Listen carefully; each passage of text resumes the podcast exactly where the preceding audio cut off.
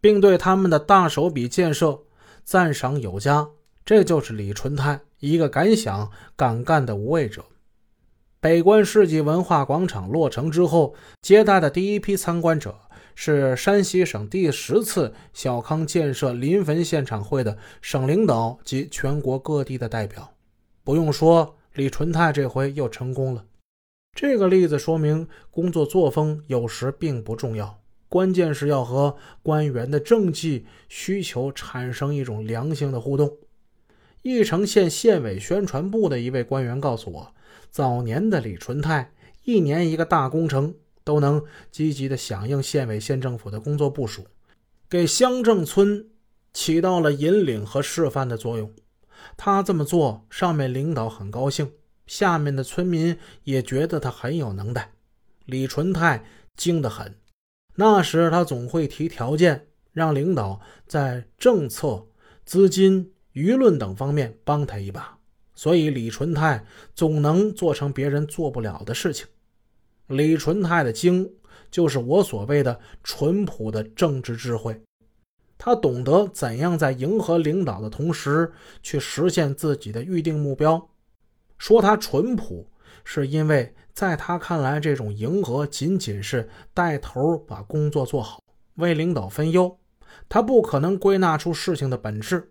当北关村成为一面旗帜时，在主政议程的官员那里，他已经成为了一个特殊的政治利益输送者。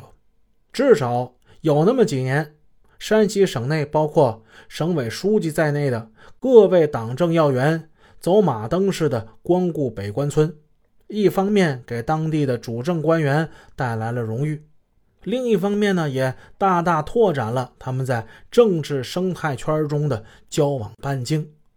在这种背景之下，李纯泰坐镇北关村，即使存在工作作风简单粗暴等缺点，都被县里甚至市里的官员们包容甚至忽略了。同时，也不可否认，这些年李纯泰一心埋头苦干。他与县里当政的主要领导从来都不是那种庸俗的金钱与物质的关系。他号称义城首富，但在他担任村干部时期，义城县的吴保安、张德英两任县委书记先后因为受贿而落马，但是李纯泰都不曾涉案，毫发无伤。这便是一个最明显的例证。李纯泰的黯然失势，在于他由创业转入守业的时期，不仅无力再推出大手笔的发展措施，相反，他却陷入了纷纷扰扰的权力斗争之中，甚至曾经一度四面楚歌。这种境遇和李慧犯下了杀人罪有着直接关系。是的。谁能容下一个杀人犯的父亲在村里像过去那样发号施令呢？以此为起因，北关村多年积累下来的矛盾终于是爆发了。二零零四年七月，新来的县委书记张德英到任，他上任伊始，看到的不再是当年那个有能力为领导分忧、可以为官员输送政治利益的李纯泰了。而是不断给领导制造麻烦、催生不稳定因素的李纯泰。他女儿杀人，村民倒戈，亲家上访。有一天，两人沟通不畅，言语不和，还为此在一个公开的场合发生了一次激烈的争吵。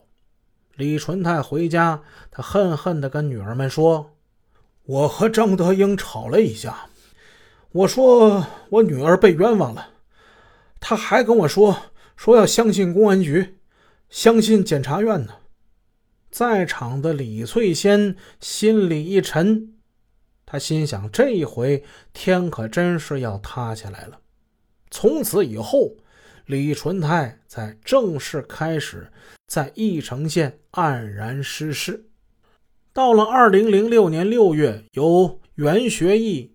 接任张德英任县委书记时，李纯泰在北关村的政治生涯正式落幕了。